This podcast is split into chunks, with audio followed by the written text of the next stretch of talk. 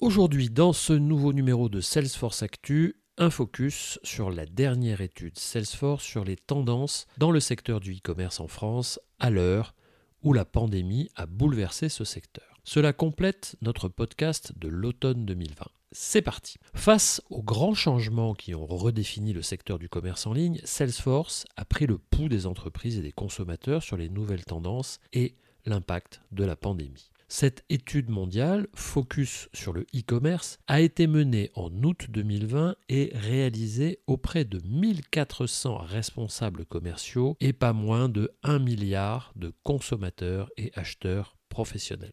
Tout le monde le constate, le e-commerce a connu un boom en 2020. On peut parier que la croissance se poursuivra cette année. Conséquence logique des confinements et fermetures de magasins, le chiffre d'affaires dégagé par le commerce en ligne au niveau mondial a bondi de 55% au troisième trimestre 2020 par rapport à 2019. Avec les mesures sanitaires, le numérique devient le canal de prédilection pour entrer en contact ou garder un lien avec les consommateurs les entreprises ont mis en place une panoplie de techniques pour remplacer les expériences en magasin. 66% des entreprises ont mis en place des interactions via messagerie instantanée ou vidéo en direct.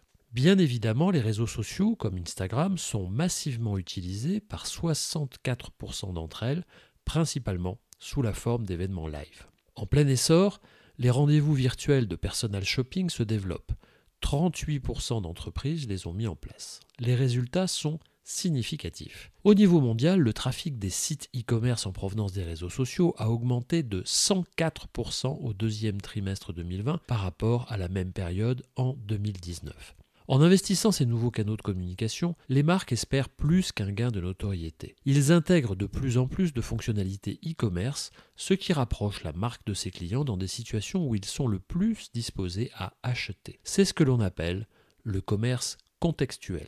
Au niveau mondial, 88% des entreprises très performantes augmentent leurs investissements selon cet axe stratégique. La marche vers le numérique est enclenchée et s'inscrit dans le moyen long terme. On observe que au niveau mondial, une entreprise sur trois tire la majorité du revenu de ses ventes du numérique. Par ailleurs, 56% des entreprises au niveau mondial s'attendent à ce que le e-commerce génère au moins la moitié de leur chiffre d'affaires au cours des trois prochaines années. D'ailleurs, les entreprises comptent investir massivement dans leur transformation. En France, 61% des entreprises prévoient d'investir plus fortement dans le e-commerce B2B dans les deux ans. Le e-commerce B2B semble suivre le même essor que le e-commerce B2C. Plus qu'une stratégie, c'est un impératif. En effet, 23% des entreprises françaises interrogées affirment avoir rencontré des obstacles avec leur processus de vente à distance durant la pandémie. Un impératif qui porte ses fruits d'ailleurs. En France, comme au Royaume-Uni, en Allemagne d'ailleurs, 80% des dirigeants affirment que leurs investissements dans le e-commerce ont été couronnés de succès.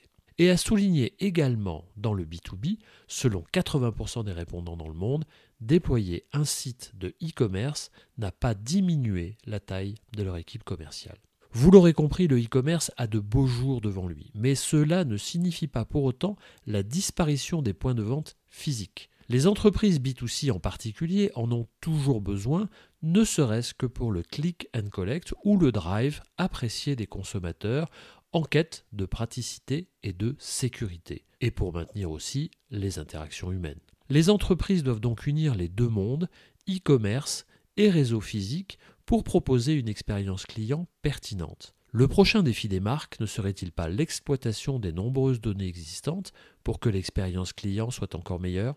Je pense que nous en reparlerons très vite. En attendant, restez connectés sur salesforce.com ou écoutez-nous sur Salesforce Actu pour ne rien manquer de nos annonces.